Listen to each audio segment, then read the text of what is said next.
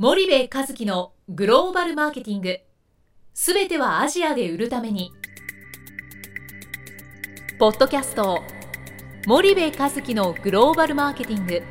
すべてはアジアで売るためには過去10年間で1000社以上の海外展開の支援を行った森部和樹がグローバルマーケティングを分かりやすく解説します。グローバルマーケティングとは世界のニーズに応えて利益を上げること。アジアで売るためにはものづくりプラスグローバルマーケティングを武器とした戦略を持たなければなりません。日本には素晴らしい企業が多く存在します。その企業とともにアジア市場を目指したい。再びジャパンアズナンバーワンと呼ばれる時代を作りたい。森部和樹はそんな思いを持ちながらこの番組を皆様にお届けいたします。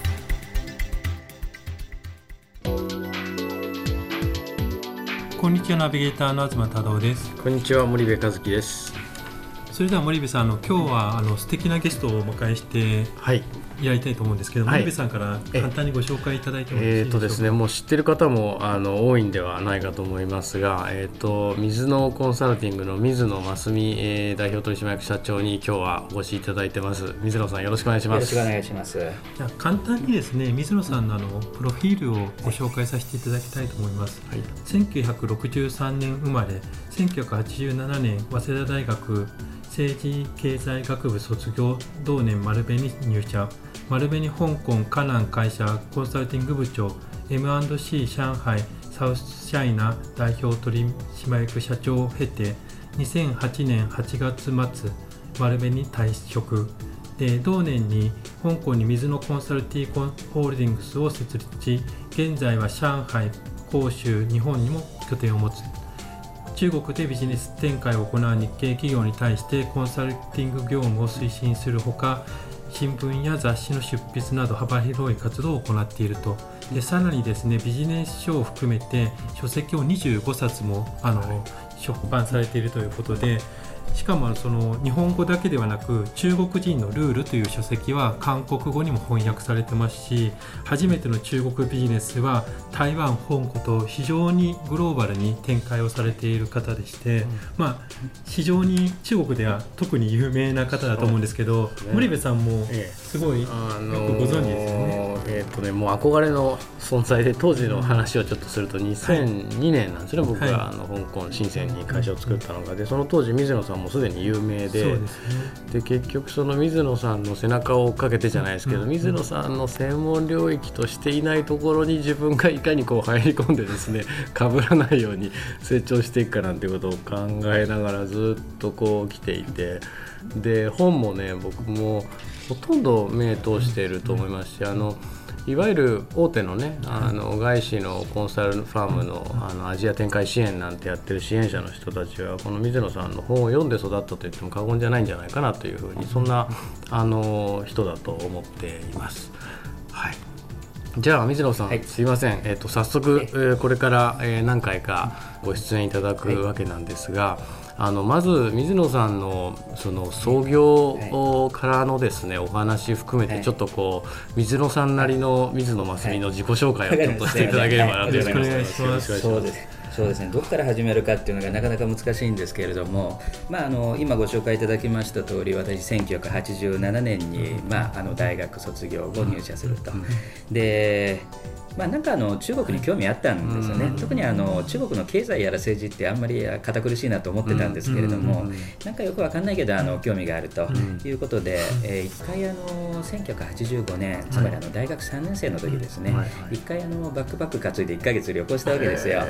ええでその時はあの、まあ、今と違いますので、全然違うでしょ。ええまずあのコーヒー飲めないサラダなんて食べれない、冷たいお水すら飲めないっていう、まあ、そういうあの過酷な状況の中ですので。85年でええ。すか。、ですからその時あの1ヶ月ですね、1ヶ月であの7キロ痩せて散々な目にあって、あの逃げ帰ってあったような感じだったんですどうが。いうルートで行かれたんですか、えっと、まず最初に上海で,、はい。でそれからあの杭の方の工場、杭州ですね、うんうんうん。でそこから北京、うん。広州。で最後に香港で、あの日本ってまあ行ったところは非常に限られてるんですけれども今と違いますから、まずあの電車のチケット買うのも、あの一般料金で買おうとすると一時一日どころじゃないあ一日ですねまずね、はい。はい。うまくいっても一日並んでなきゃいけないわけですよ。うん。で外国人料金だと2倍ぐらい払えやすぐあの、なんですけれどもまあただやっぱあれないこうでないあの言葉もあの時はできませんでしたから、うんチケット買うのも1日がかりで。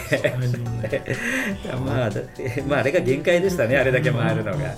85年っていうとはい。まだその外国人が泊まれるホテルと、はい。はい。あの分かれてた時代ですよね。現地とね。はい。全部がこう外国人専用、うん。ローカルの人みたいなね、ねですからもう本当にそういうところで、うんでですからまずあので今やっぱり、うん。あのこれちょっと脱線になっちゃうんですけれども、うん。はいはい。あの僕中国、うん。中国であの高いビルがあんなに立ち並んだことは別にさほど不思議じゃないと、うん何が不思議かというと中国人がこれだけ笑顔が見えるようになったのはもっと不思議だと僕は言ってるんですね。であの頃はまだあの社会主義根強い頃でしたので、だからレストランに行ってもまずあの、わ笑わないどころか注文取りに来てくれないと。であの立ち上がって手を振っても無視される、はい。であの目が合うと目をそらされるという状況ではいメニュー持っていかないととりあえずあの注文取ってもらえないという時代、ね。ですからもう中国語もできないしもう飯食うのも嫌になっちゃいましてで結局あの食べなくなっちゃったんですね、路上で売ってるバナナ1本で一食終わらせたりとか。であの最後に日本あの香港にとあの要するに帰る前に香港に到着して、はいはい。はいで何のことない香港であまりにもあの自由に食べれるんで、そこで腹壊してあのさらにあの体重減らして帰ったと いう状況だったんですけれども、でその時は香港が天国に、いや天国でしたね、何のことないんですけど、今から思ったのスパゲッティハウスってあのくたくたのパスタとか、うん。あのマクドナルドがあることだけでも感動しまして、もうこの世の天国かと思いましたね、あれは。はい。それが85 5年の年の頃ですね。はい。学生の時のはい。バックパック旅行と、そうです。ででその時は、まあ、あのはっきり言ってもう二度と行きたくないとは思ったんですけれども、1年ぐらいして就職活動するときにまたあのなんとなくまた興味を取り戻して、うん。で中国に入りたいと言って商社にあの当時入った非常に変わり種だったんですね。え。でやっぱり変わり種だったので不思議なやつがいるぞっていうことで、まあ、中国研修行ってみろっていうことで2年間あの台湾と福建省にあの、はいはい。語学研修実務研修にえ1988年から90年に。あじゃあもう入社して次の年一そうですね。あの一丸1年働いてその研修に行かせてもらい。でそこから一旦帰って、あの7年間本社勤務して97年に香港駐在と返還前ですよね直前うん。で4年経った時に香港でコンサルティングっていうのを始めましたと、はい。はい。であの当時はまあ商社の中でコンサルティングをやる人なんていなかったですからでですね。すからあのどうせ期待されてなかったんですけれどもやっぱりで私自身もあの大して自分自信なかったんですがやり始めてみたらなんなんかうまくできちゃいまして、であのコンサルティング部っていうのを作ってもらったりですとか丸紅100%出資であの香港と上海にあのコンサルティング会社を作ってもらって社長になったりですとか、うんそういうことが、まあ、2001年からつまりあのコンサルティング始めたのが2001年ですから、2001年から2008年にあったんですが、まあ、そそうこうしているうちにあの商社の景気が非常に良くなってきちゃいまして、はい。コンサルティングみたいにあの数万円単位でフィー徴収するようなやつっていうのは、いまいち魔弱に合わないという、まあ、そういう話になっちゃったんですね。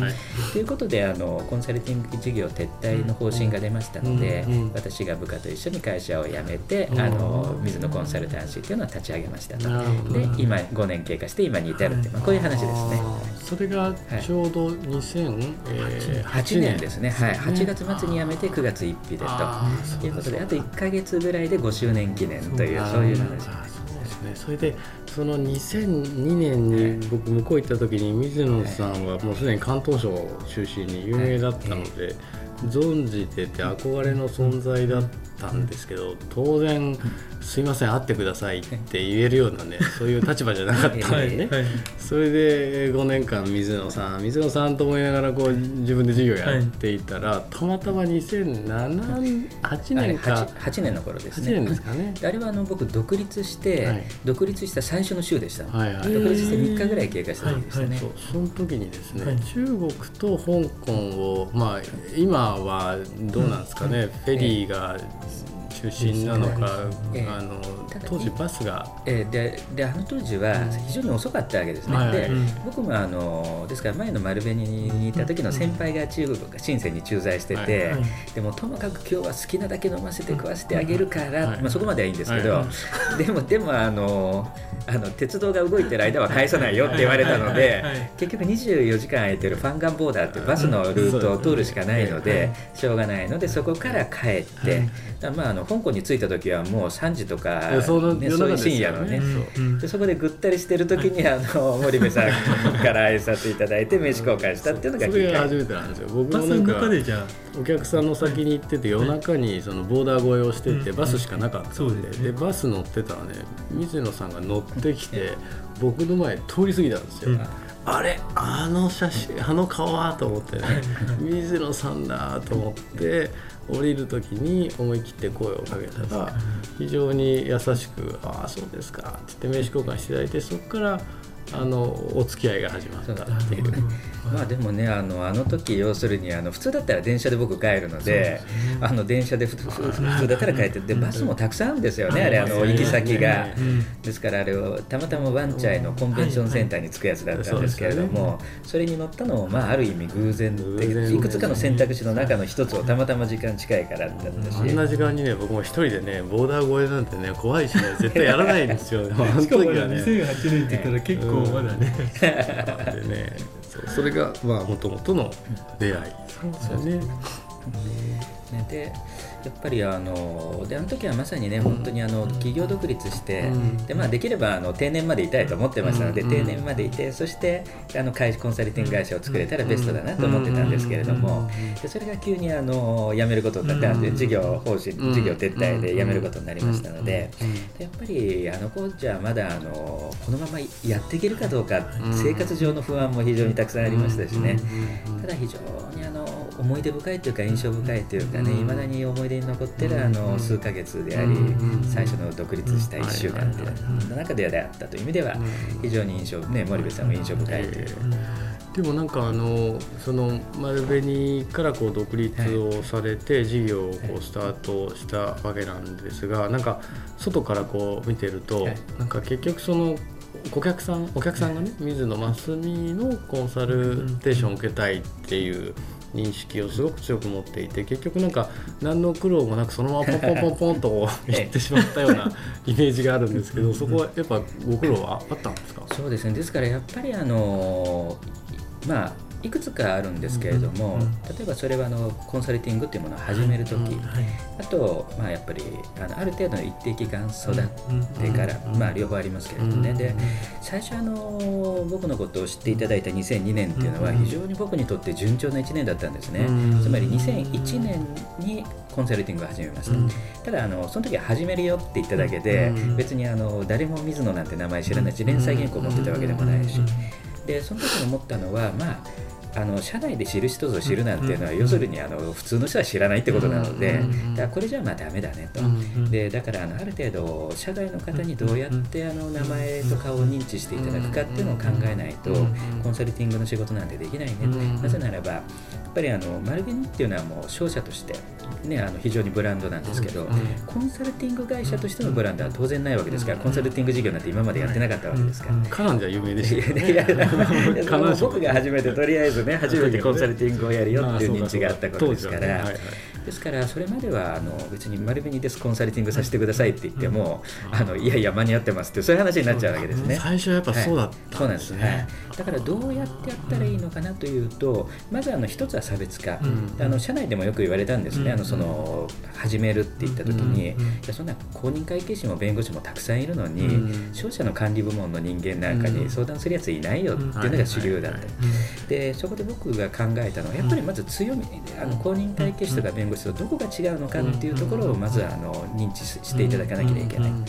でそうだとしたらやっぱりあの法律がで分かっているのは当たり前として実務経験があります。現場ではどういうことが起きています。うんそれがちゃんと分かりまうんすそして解決してきましたということがあのまず差別化のポイントなのでそれをまず前面に打ち出しましょう。で前面に打ち出すためにはやっぱり文章ですとかそういったような形で表さなきゃいけないのでだからあの連載原稿をうん。まず最初のうちはまず水野なんてどういう人間だか知ららないですから、であの書かせてくださいっていうそういう話になっちゃうわけなんですけどね、でそういう話で言ってであの最初の本も、ね、僕自費出版なわけですよ、それがなぜあの全然期待しなかったのに売れちゃって日本の書店にも並んじゃったので、あのそこが、まあ、あのポイントになったんですけど、ね、だからそれが最初の一つのきっかけですね。で中国の駐在員で知らない人はいないっていうぐらい知名度がありますね、最初はそんなもんだったんですね。あそうなんですね。でそこからあのーまあ、本が思っても見なかったんですけど売れちゃって、でコンサルティングのビジネスが、あの知らないうちに取れちゃって、でそもそもさっき今言いましたように誰も期待してないわけですから、あのちょっとできればすごいすごいとみんな褒めてくれるわけですね、ですからあの最初はインターネットで、あの香港ポストってフリーペーパーだったのが、それがあの通信社になったりあの NHK のテレビに出たり。あのそこら辺が2002年の冬ぐらいまでで1年ちょっとぐらいの範囲でポポポンっていっちゃったわけですよ。でで本もやっぱりその最初の1年ちょっとで23冊出したんですかね、ででなのであのその時すごくいい1年つまり2002年の大晦日っていうのは、本当にいい1年だったなって言ってこうあわけですね。ーででポイントただあの誰も期待してないうちはそうちょっとやると褒めてくれるんですが、はい。あのちょっとあのできるようになってくると、はい。人の期待も高くなってくるので、去年より俺は倍やったのに、うん。それなのにまだこんなものかっていうことで誰も褒めてくれなくなってうん。っていうそういう話が起こるようになってくるわけですね。ですからやっぱり2003-4年くらいからプレッシャーが非常に強くなってきた。で、あのそうこうしてるうちにまあ、やっぱりあの商社っていうかあのどのに日本系企業もそうですけれども、ぱの背番号があって、うん。それ私は経理の人です、ん。財形の人ですっていう背番号で駐在していたので、でやはりあの現地側もあの本部側も、あの非常に理解があったので、まあ、とりあえず水野が満足するまでいていいって言ってくれたんですね、ですから僕1997年から、えー2008年までずっと駐 駐在員でいたんですけれども、えー11年、はい、ただやっぱり完全に駐在員である以上ローテーション化を全くあの無視するわけにはいかないし、であのさらに、えー一生やっぱり、あの居続海外に居続けるわけにはいかない、ただ僕このコンサルティングのビジネスというのは僕が海外香港や上海の海外発信で始めたことなので、日本に戻ったらもうそれってなくなっちゃうわけですね、でやっぱり自分の人生っていうかこの先、あのやり始めたことを守るためにどうしていったらいいだろうなっていうことをいつも考えざるを得なかったですし、でその過程においてやっぱりあの前の会社っていうのは非常に気に入ってましたけれども、やっぱりいつか辞める日が来るんじゃないかなっていう、そういうあの予感っていうのはありまして。なるほど。ねで今はそのみ水のコンサルタンシーを設立してこれは、えっと本社は今はそうで香港ですね。香港ですよはい。ね、で、えっと日本は、えー代表事務所代表事務所。はい。で日本でも、えー中国でもい。香港でも、えーサポートがあできるという、はい。そういう体制になってるんですよそうですね。ですから今あのありますのは、あの香港、上海、広州が法人で、はいであと日本が駐在員事務所。で、はい。ただ、えー今、基調代行ですとか、はい。税務申告の代理の会社を上海で持ってますし、えー今月、深センであの営業許可証を取りましたから、はいそちらの方がまた一つ増えますと。であとあのじコンテンツのアジアですとか、はい。中国のコンテンツ配信の会社はまた合弁会社ですけど、日本にありますので、うん。今のところはこんなところと、ん。あと北の方にどう作っていくかっていうのがちょっとこれからのポイントなんですけれども、うん。まあ、とりあえず今のところ5年間でこれだけあの拠点作ったわけですから、まあまあ頑張ったかなっていうことですよね。しかもそのカナン発で中国全土にこうい行くっていうのもね、なかなか珍しいパターン。大体上海か北京発でカナン攻めするみたいなイメえージが、えーでやっぱりあの最近ずいぶん変わってきましたけれども、やっぱりもともとですね、あの中国には法律がないなんていう人がすごいたくさんいて、いやあたあるんですよって前からあったんですからね、あの知らないだけで。あのその言ってる人が知らないだけで。でただ特にその中でも広東省は特殊だっていう認識が非常に強いわけですね、まあ、確かにトンガンやら何やら非常に特殊な運用をやってるところはたくさんありますけれども。ですからあの上海とか北京でコンサルティングを始めた方っていうのは広東省のことを聞かれるのを非常に恐れるわけですよ。で逆に言うと広東省の方は、もうあの上海とかあの要するにあの上に登っていくことを非常に恐れるわけですね。だからあの広東省から離れるともうあのその自分の広東省の城の中だけでっていう方が多いんですけれども、で一応褒めていただいたのは、つまりあの中国歴の長い方に褒めていただいたのは、あれだけ法律があるのかないのかわからないと言われてる広東省の実務運用を法律に載せたのは、まあ、水野が初めてだろうから、それはすごいねって言っていただいたのは確かですし、でそこからまたあの上海だ北京だやっぱり上の方に登っていって、そこで一つのあの拠点を築いたっていうのは、まああのまあ、よくやったかなとは思ってますけど。ね。今そうするとその全土でどれぐらいの顧客がい。らっしゃる、今あの、ね、会員あのこの契約をベースにしてるんですけれども、それであの280社っていうそういうことですね。はい、なるほどなるほど。でそのクライアントに、はい、えー、コンサルティングサービスを、はい、提供していって、はい、じゃあまたあの今日はそろそろお時間が来てるので、はい、と水野さんの会社で提供しているサービスとかですね、あと水野さんの、えー、起業から今に至るまでの経験談を含めて、また来週話を、あのお聞かせいただこうと思います。えーと、じゃあこんなところで今回の収録は、えー、終わりにしたいと思います。どうもありがとうございます。すみませんどうもありがとうございました。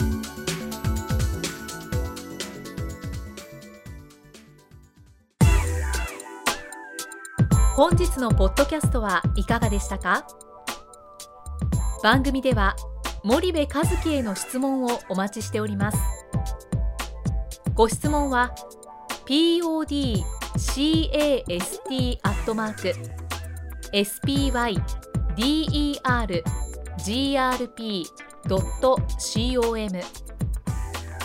ポッドキャストアットマークスパイダー grp .com までお申し込みください。たくさんのご質問をお待ちしております。それではまた次回お目にかかりましょう。